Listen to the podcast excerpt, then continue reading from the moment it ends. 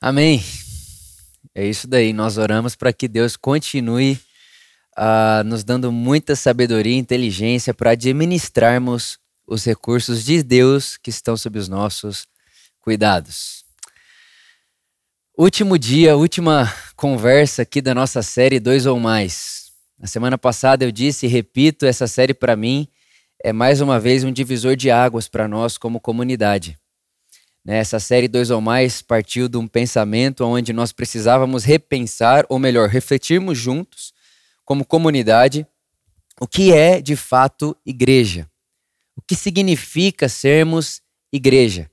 Numa cultura e num, num, num momento, num país, né, vamos dizer assim, num país, vamos falar do Brasil, onde você pensa igreja, automaticamente a sua mente te linka com um prédio e automaticamente no prédio tem um palco, e automaticamente no palco tem um pregador que fala em nome de Deus e você vai até o prédio ouvir o recado de Deus, é, numa, dentro de um contexto desse, nós precisamos estar sempre reciclando e reatualizando o nosso pensamento do que de fato é igreja. O que de fato é igreja. E é muito interessante que a gente tem falado muito sobre isso. Ah, se eu não me engano, na segunda semana, eu utilizei essa expressão eclésia. E eclésia é o que a gente traduziu como igreja na língua portuguesa. Né? Então, Jesus, quando disse que reuni, reuniria a sua igreja, o que Jesus disse foi: Eu vou fazer a minha eclésia. E eclésia, igreja, tradução para o português, igreja, não é uma palavra inventada por Jesus. E isso talvez é uma das coisas mais interessantes do que nós estamos conversando aqui. Jesus, ele empresta essa palavra do Império Romano. Eclésia era uma palavra utilizada pelo Império Romano para reunir soldados romanos em volta da estratégia do César, do imperador. Então eram romanos que se reuniam para pensar estrategicamente em como eles fariam para continuar conquistando territórios para César. Então Jesus, quando ele aparece e utiliza essa palavra eclésia, ele está dizendo: Eu estou reunindo pessoas em volta do rei do reino de Deus, que sou eu, para que a reunião dessas pessoas seja a maneira delas discutirem e fazerem de uma forma que elas produzam no mundo depois o meu pensamento, a minha ideia e o meu plano. E é muito interessante que Hebreus capítulo 10, versículo 24, é um versículo que muitas pessoas utilizam, muitos pregadores, pastores utilizam para incentivar as pessoas a irem ao templo, né? O, o autor de Hebreus, ele vai dizer assim, olha, não deixem de congregar e no congregar, estimulem o amor e as boas obras. Estimulem o amor e as boas obras. Isso é congregar. Então a verdade é que congregar não é ir ao templo.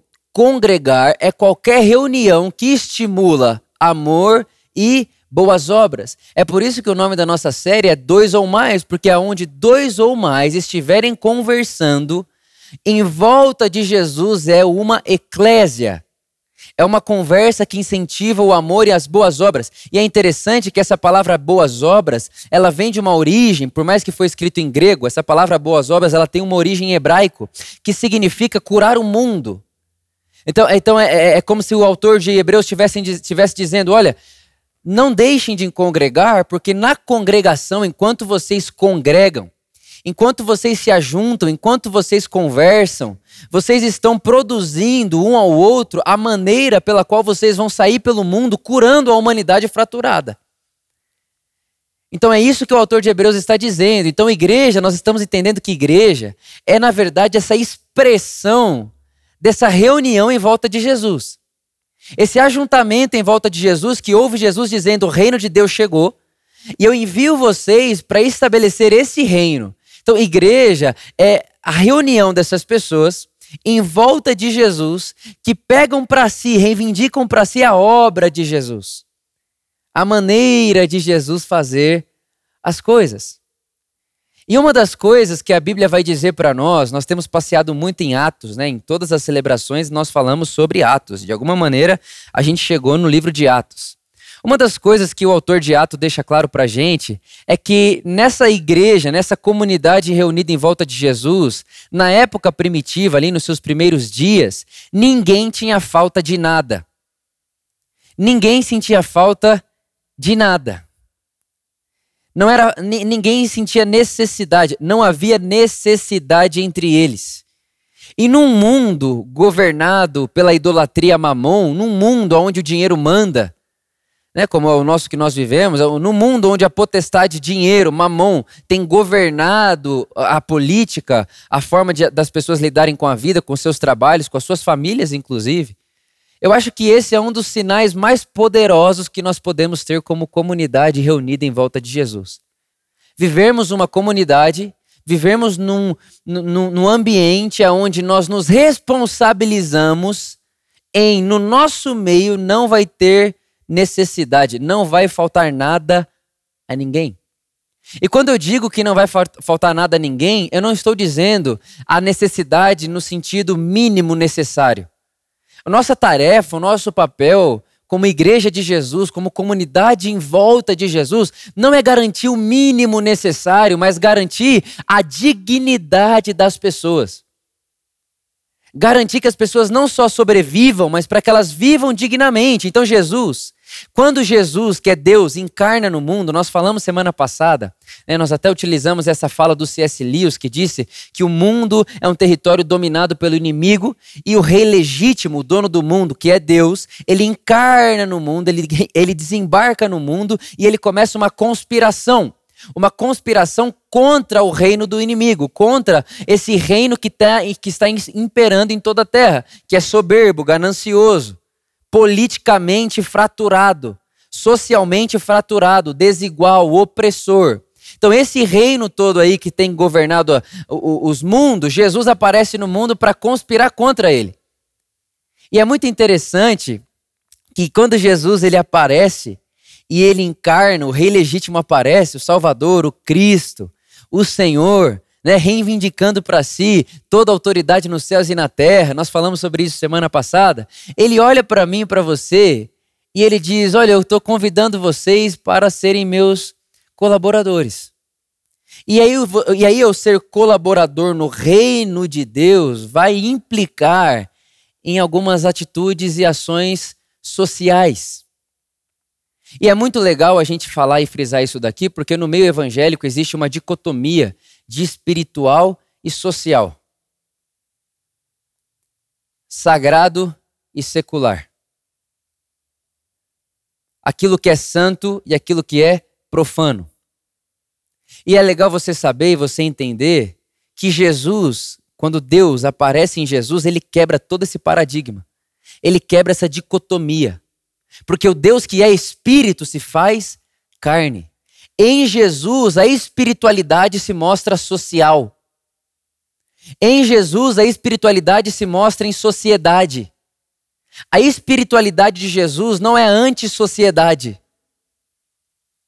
A maneira de Jesus praticar espiritualidade não é isolado, como os essênios da época, que viviam isolados no deserto porque não queriam se contaminar com esse mundo. Pelo contrário, a espiritualidade de Jesus é uma espiritualidade completamente social, que ele não só vem para a terra passear, mas ele habita na terra, tem casa, endereço, tem povo, tem amigo, tem família, tem mesa, come, bebe, dorme, se cansa. É uma espiritualidade uh, humana. Então, em Jesus, esse conceito de espiritualidade social, essa briga entre o que é espiritual e social acaba, porque em Jesus a espiritualidade é revelada de forma social. Porque Deus, quando ama o mundo, ele não fica sentado lá no seu trono na eternidade, no céu, olhando e dizendo: Nossa, como eu amo vocês, né? no mundo das ideias. Não. Deus amou o mundo e veio para a terra. E ele encarna, e ele aparece aqui.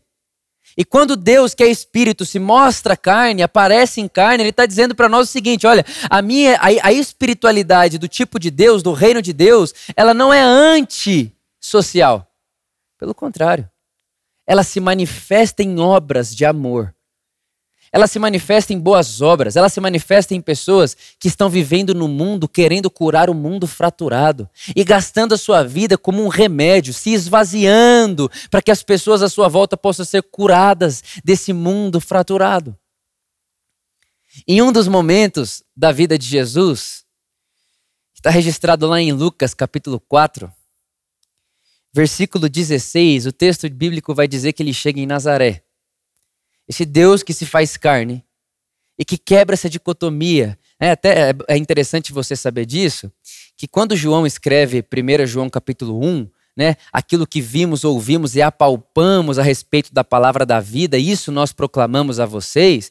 Ele está fazendo ali uma apologética às pessoas da época que achavam e diziam que Deus não pode se fazer carne, porque o espiritual não pode ser manifesto no mundo material. Essa ideia de que a carne, do que tudo que se vê é ruim, essa, é, essa ideia platonista de que tudo aqui é só uma sombra de uma coisa superior e que aí o espiritual não pode tomar conta do material, ele não pode. Então Deus não pode ter se feito carne, a carne é má. Então quando João escreve 1 João capítulo 1, ele está indo contra essa ideia, dizendo: não, nós vimos, a vida se fez carne. Deus encarnou. Ele, ele, quebrou essa briga entre essas duas coisas. E aí é interessante que quando ele faz isso, ele aparece e ele chega em Nazaré, no versículo 16 de Lucas capítulo 4, onde foi criado, e segundo o seu costume, ele entra na sinagoga no dia do Shabá, no sábado, e levanta-se para ler. E ali foi entregue o livro do profeta Isaías. E ele abre o livro, acha o lugar que está escrito o seguinte, versículo 18, Jesus citando Isaías 61. O Espírito do Senhor está sobre mim, porque me ungiu para pregar o Evangelho aos pobres, me enviou para curar os de coração partido, para pregar libertação aos cativos e restauração da vista aos cegos e para pôr em liberdade os oprimidos.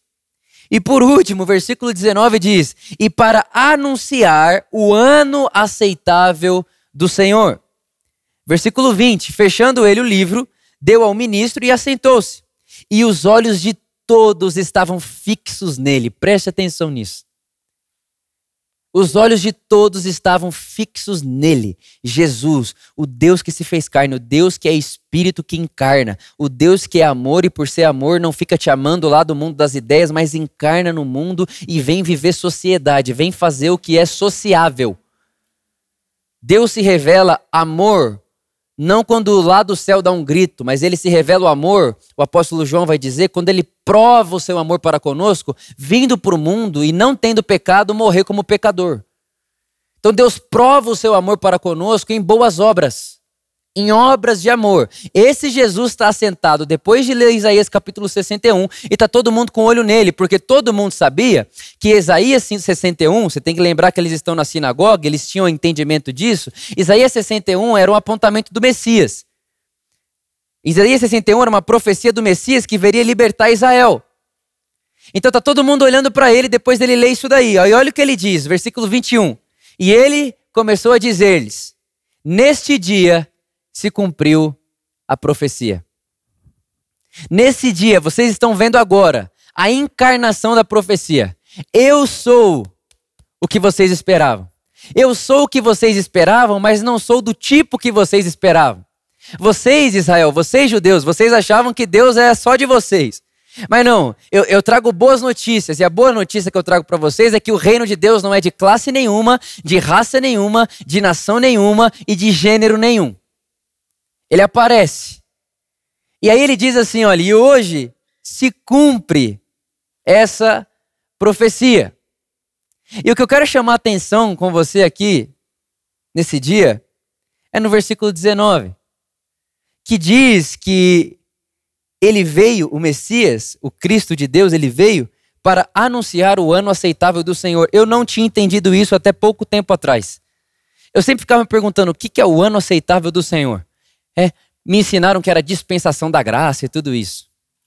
Mas a verdade é que nós não podemos ler o texto fora do seu contexto histórico. E quando Jesus ele está falando, o Espírito do Senhor está sobre mim porque me ungiu para pegar, pregar o evangelho aos pobres, enviou-me para curar os de coração partido e libertar os oprimidos. Jesus não está falando aqui, o contexto histórico, obviamente, que pode ser também, mas o contexto histórico não é cego espiritual. Ah, e os cegos espirituais, Jesus abre os olhos. Não, são os cegos da época mesmo. Não é os oprimidos, ah, as pessoas que são oprimidas pelo pecado. Não. Eram as pessoas que eram oprimidas pelo Império Romano.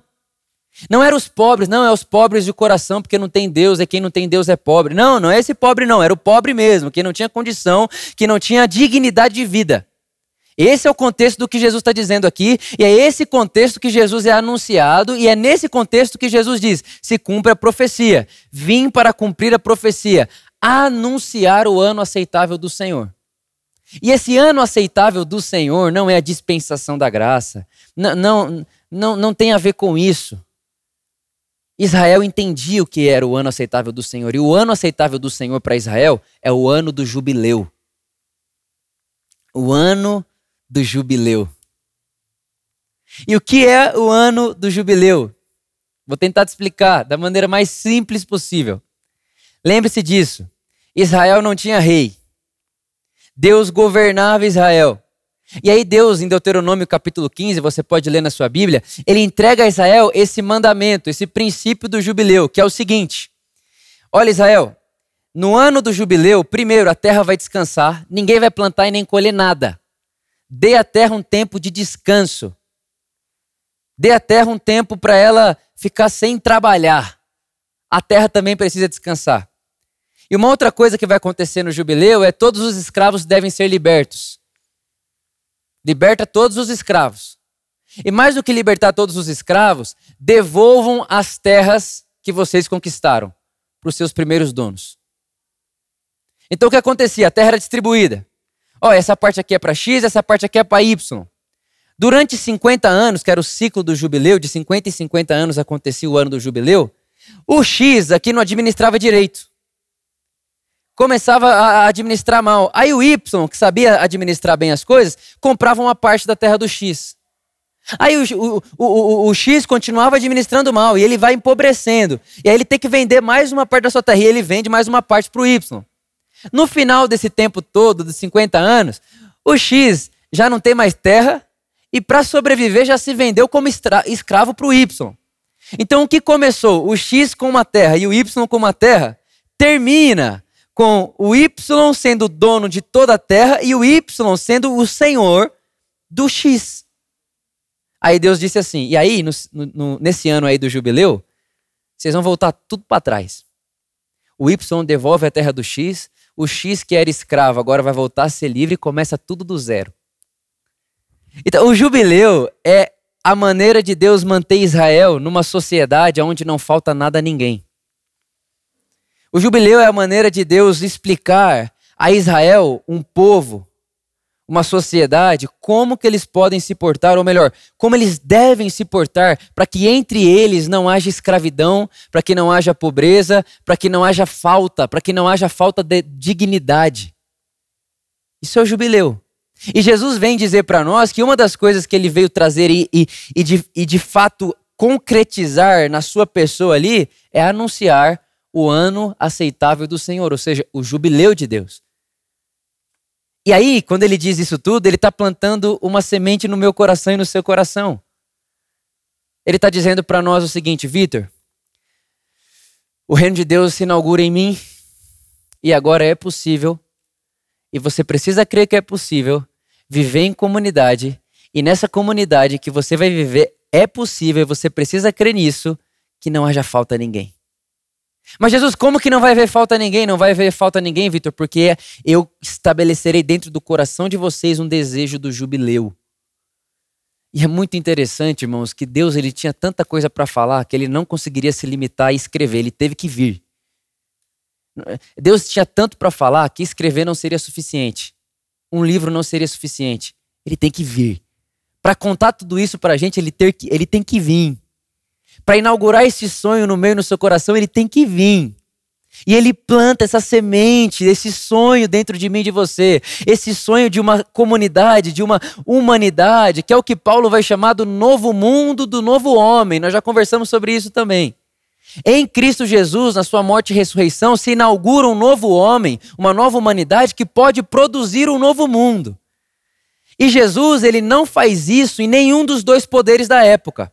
Jesus não inaugura o reino de Deus utilizando do palanque do Império Romano, ou seja, da política da época, e Jesus também não, não inaugura o reino de Deus utilizando do palanque da religião.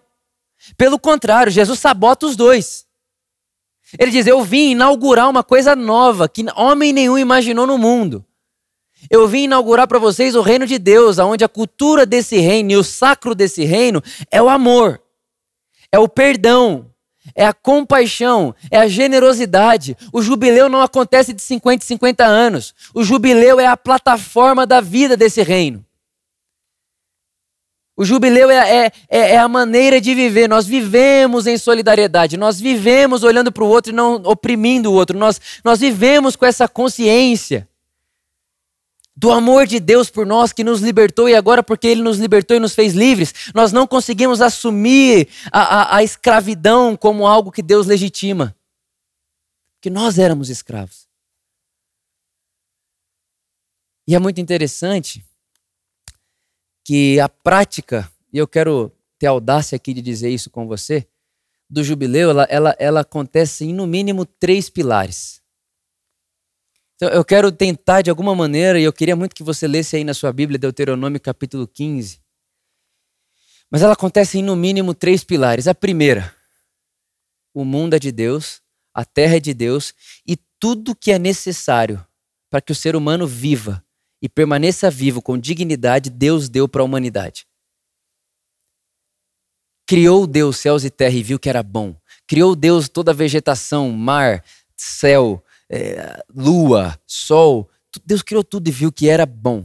Árvores, viu que era bom. as frutas, viu que era bom. Tudo que o homem precisa para viver, não só sobreviver, mas viver com dignidade, Deus fez e viu que era bom. Então a primeira coisa que o jubileu nos ensina é que debaixo do governo de Deus, tudo é bom.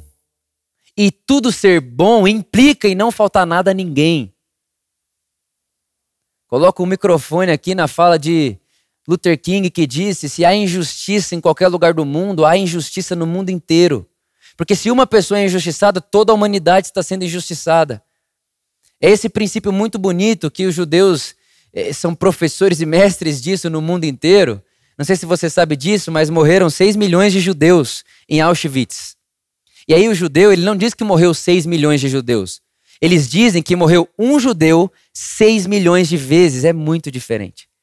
É, não, não é que morreu 6 milhões de judeus como se fosse uma massa. Não, não. Morreu um judeu que tem nome, família. 6 milhões de vezes. Essa ideia de que eu estou no todo, todo está em mim. Sabe, eu tenho feito isso todos os dias, inclusive agora, um pouco antes de eu estar aqui conversando com você. Eu estava orando e dizendo: Jesus, não me deixa acostumar em ver tanta notícia de morte, de destruição, e falar assim: é, ontem foi 3 mil, hoje foi mil, aí amanhã vai ser 200 mil, é 300 mil mortos. Não, é. Você vê, um ano passou, 300 mil pessoas. Não, morreu um brasileiro. 300 mil vezes. Um brasileiro, 300 mil vezes. Um brasileiro que é pai, que é irmão, que é filha, que é, que é avô, que é esposa. 300 mil vezes, e eu tenho orado isso, Jesus, não me deixe acostumar e me sentir fora dessa notícia, porque isso aí também sou eu.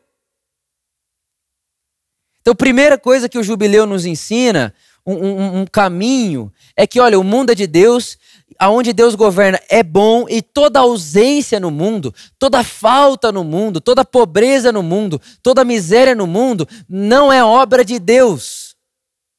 Deus não deixou o mundo criado com falta de matéria-prima para que todas as pessoas vivessem dignamente. Pelo contrário, há no mundo mais matéria-prima para que, viva, que se viva dignamente do que o que a gente utiliza. O problema não está no que Deus deixou para a humanidade, o problema está no governo ganancioso que o homem optou ao dizer: Deus, não queremos o seu governo, queremos montar o nosso próprio governo. Então a primeira coisa, o mundo é de Deus. E tudo que é necessário para que a humanidade viva em harmonia, Deus deu para o homem. A má administração humana é o que causa injustiça, necessidade, indignidade e toda essa injustiça que vemos no mundo. Essa é a primeira coisa. A segunda coisa que o jubileu nos ensina é, olha, liberte, liberte os escravos de vocês, porque Eu libertei vocês, Israel, quando vocês estavam lá no Egito, lembra? Então, lembra, lembra Israel como era ruim ser escravo? Então, eu libertei vocês. Agora que eu libertei vocês, vocês vão, vocês vão mesmo fazer com as pessoas o que o Egito fez com vocês? Então, o que o jubileu nos apresenta é um caminho que nos lembra o tempo inteiro de que, peraí, eu, eu não vou fazer com ele o que Deus não fez comigo. Pelo contrário, eu quero seguir um caminho fazendo para ele o que Deus fez para mim.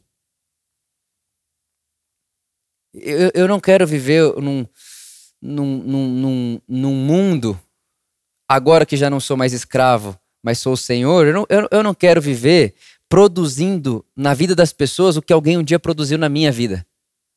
Então o jubileu era para Israel uma memória da graça de Deus. E nós precisamos disso, irmãos. Nós precisamos disso, nós precisamos nos lembrar de que todo recurso que nós temos, de que todo dinheiro que nós temos, que toda vida que nós temos é dádiva de Deus. E toda dádiva de Deus não é individual, é comunitário. O dinheiro de Deus é para o bem social. Não estou dizendo aqui para você que nós devemos dar igual para todo mundo. O reino de Deus não é igual para todo mundo. O reino de Deus é não falta nada a ninguém, não falta dignidade a ninguém, é muito diferente. É muito diferente. A gente precisa converter o nosso coração disso tudo. A gente precisa começar a acreditar na possibilidade de vermos, sim, no nosso meio, um meio sem necessidade. Você olha para um lado e na nossa comunidade não vai faltar nada a ninguém. Nós precisamos se abrir para essa, essa realidade eterna que já nos é possível agora. Primeiro, o mundo é de Deus. O mundo é de Deus. Segundo, eu não quero produzir no outro o que Deus não fez comigo. Pelo contrário, eu vou caminhar pelo, pelo caminho do jubileu, que é fazer pelo outro o que Deus fez comigo. E terceiro, é um caminho de restauração. A cada 50 anos, uma família tinha oportunidade de recomeçar. Então, se você perdeu tudo nesses 50 anos, daqui 50 anos, você vai voltar a ter sua terra e vai voltar a ter uma oportunidade de recomeço. Então, o jubileu conta pra gente também sobre recomeçar. Oportunidade de recomeços. E eu queria incentivar você a não só recomeçar, mas ser alguém que produz recomeço na vida das pessoas. Você que tem condição de produzir recomeços, faça isso. E você que de alguma forma se vê no fundo do poço e se vê ali acabado, falido, em luto, não só luto morte, mas luto porque a sua volta está tudo um caos. Eu queria dizer para você, no caminho do jubileu existe recomeço. E Jesus disse que a profecia se cumpre nele. O ano aceitável do Senhor se inaugura em Jesus. Nasce no mundo uma comunidade de pessoas, um reino que jamais terá fim, porque não é um reino com aparência visível. É o reino interior. É um reino que vem de dentro. É um reino que não dá para acabar com ele, porque não dá para guerrear contra ele. Como que você guerreia com alguém que é manso de coração? Fala assim, não, ou você abandona esse seu reino aí, eu te mato. Aí você olha para a pessoa e fala, não, você pode me matar, porque se você me matar, inclusive, as pessoas souberem que você me matou pelo que eu acredito e eu não revidei a você, essa notícia vai se expandir mais ainda. Então, você pode até me matar, porque no reino de Deus, se o grão de trigo morre, ele produz frutos. É um reino sem fim. E um reino que nos possibilita sonharmos com um tipo de comunidade que não falta nada a ninguém um projeto de se humanizar. Eu gosto muito do José Antônio Pagola. Ele disse assim, olha, Jesus, ele vem para o mundo tornar o mundo mais humano. Jesus vem para o mundo tornar o mundo mais humano, para reconciliar as coisas. Convergir todas as coisas dentro dele. E todas as coisas são todas as coisas. Relações, economia, as políticas sociais, todas as coisas. Madre Teresa de Calcutá. uma mulher que muito me abençoa e me inspira. Perdi a conta de quantas vezes coloquei na, no Google frases, ensinamentos de Madre Teresa. Ela quem disse que ela sabe que toda ação que ela fez, inclusive, não sei se você conhece a história dela, mas é uma mulher que se entregou, né, completamente à, à obra missionária, então é uma freira, e ela se entrega e ela muda seu nome, né, de Inês para Teresa, e ela coloca no sobrenome do seu nome Calcutá, que é uma das cidades mais pobres já vistas na humanidade. Então essa mulher, ela, ela gasta a sua vida inteira com os pobres, e mais do que gastar a vida com os pobres, ela ganha um prêmio Nobel da Paz, e aí todo o dinheiro que ela ganha, ela gasta com os pobres. Enfim, uma mulher que se gastou 100% com os pobres. Ela disse no final da sua vida que ela sabia que tudo que ela fazia era só uma gota no oceano. Palavras de Madre Teresa. Tudo que eu faço é uma gota no oceano. Mas se eu deixasse de fazer o que eu faço, o oceano seria menor.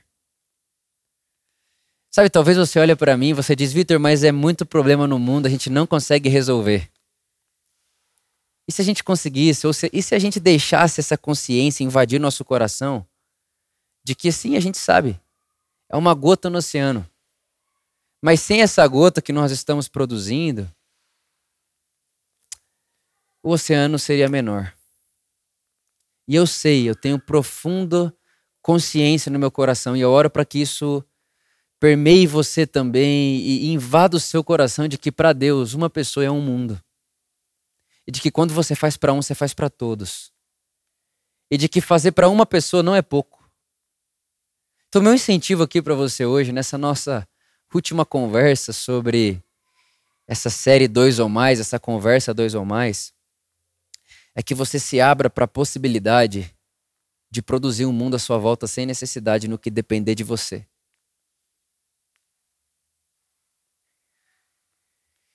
Talvez você me escuta falar isso e pense, Vitor, mas eu sou quem precisa. Então, bem-aventurado é você. Bem-aventurado é você. Bem-aventurado é você porque você vai experimentar de Deus visitando a sua casa, suprindo toda a sua necessidade através da comunidade, dos seus irmãos, da eclésia reunida em volta de Jesus. Que o Espírito Santo alimente esse sonho dentro de mim, dentro de você, de ver um mundo mais parecido com o mundo de Deus, de ver um mundo mais parecido com um jubileu, onde a terra é de Deus. Ele deu tudo que a gente precisa para viver uma vida digna.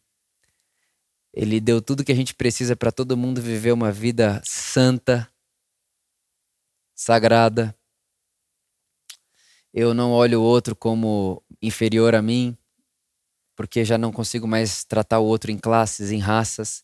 E eu vivo a minha vida conscientizando a economia. Porque, gente, pensa nisso: a economia não tem consciência. A empresa não tem consciência. Ah, não, Vitor, mas é assim mesmo. Né? A gente precisa parar com isso. Ah, não, mas é sempre assim, Vitor. É, o mundo é assim, a política do mundo é assim. Não tem o que fazer. Tem sim. Porque a gente não vive debaixo desse domínio aqui. A gente não vive debaixo desse governo aqui. Nós temos um governo que transcende nós temos um outro governo. Então, no nosso governo, não é assim. Não é assim. No governo que nós nos submetemos ao nos reunirmos em volta de Jesus, não é assim. Não é assim. E terceiro, é um lugar de recomeços. Produza recomeços. Seja um reprodutor de recomeços. Que você seja para as pessoas fôlego de esperança. Que você seja para as pessoas fôlego de nova vida, de novas possibilidades, de abrir horizontes. Lembre-se disso. Um dia perguntaram assim, perguntaram não, né? Afirmaram a Madre Teresa o seguinte: Madre Teresa, eu não daria banho em um leproso nem por um milhão de dólares. E aí a Madre Teresa respondeu: Eu também não. Não se dá banho em leproso por um milhão de dólares. Só se dá banho em leproso por amor.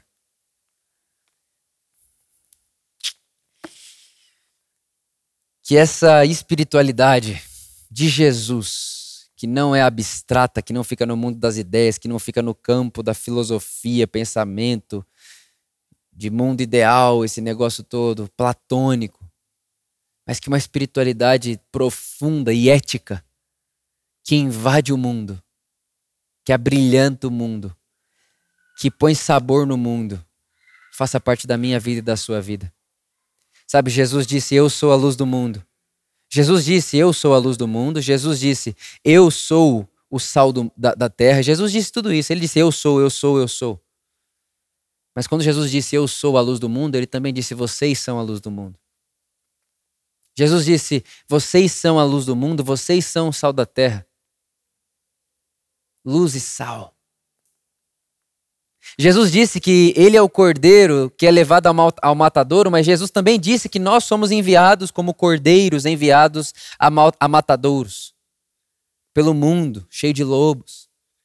A verdade é que Jesus está compartilhando com a gente o tempo inteiro. W. Tozer diz que nós temos de Jesus, nós recebemos esse privilégio ao andarmos com Jesus de sermos amados pelas pessoas que amavam Jesus, perseguidos pelas pessoas que perseguiam Jesus e odiado pelas pessoas que odiavam Jesus. Irmãos, o que precisa odiar você, o que precisa nos odiar é o sistema caído desse mundo governar as coisas. O que precisa nos odiar, as pessoas, ou melhor, não as pessoas, porque a nossa luta não é contra carne e sangue, mas nós precisamos ser odiados, é por essa, essa, essa, esse, essa potestade injusta, opressora, violenta, que mata as pessoas em nome do dinheiro, que sacrifica pessoas pela economia.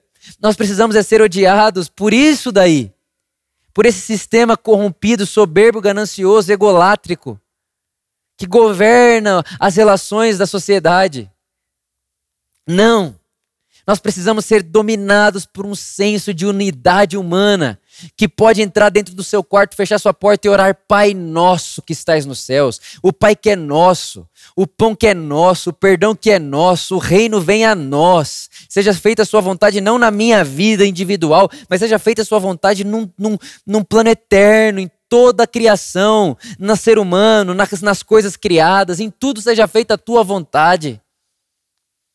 Que esse senso que essa realidade faça parte da minha e da sua vida. Porque lembre-se disso, igreja.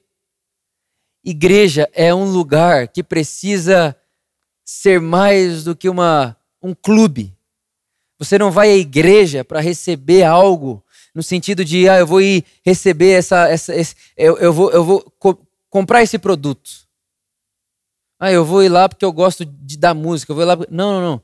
Igreja, reunião em volta de Jesus de pessoas que, ao estarem em volta de Jesus e refletirem em volta de Jesus e pensarem a vida em volta de Jesus, vão para o mundo. E quando vão para o mundo e entram para dentro do mundo, elas entram para dentro do mundo com uma consciência iluminada que vai dizer: olha, o reino de Deus já chegou aqui e tudo aquilo que vocês estão procurando um mundo de igualdade, de dignidade, de perdão, de, de amor, de abraço, de inclusão é o reino de Deus. Esse daí que vocês estão procurando e que vocês estão gastando sua vida achando que é a ideologia A, a ideologia B. Não, não, não é nem a A nem a B, é o reino de Deus. Jesus ele se apresenta e diz: Eu trouxe para vocês, eu trago a vocês a boa notícia. A boa notícia é essa: Deus estabeleceu o seu reino no mundo e dia após dia esse reino está fermentando a massa, dia após dia esse reino, essa comunidade de pessoas em volta de Jesus estão crescendo, estão aparecendo, estão de alguma forma saboreando a vida das pessoas, ou melhor, colocando sabor na vida das pessoas, iluminando os becos da vida, iluminando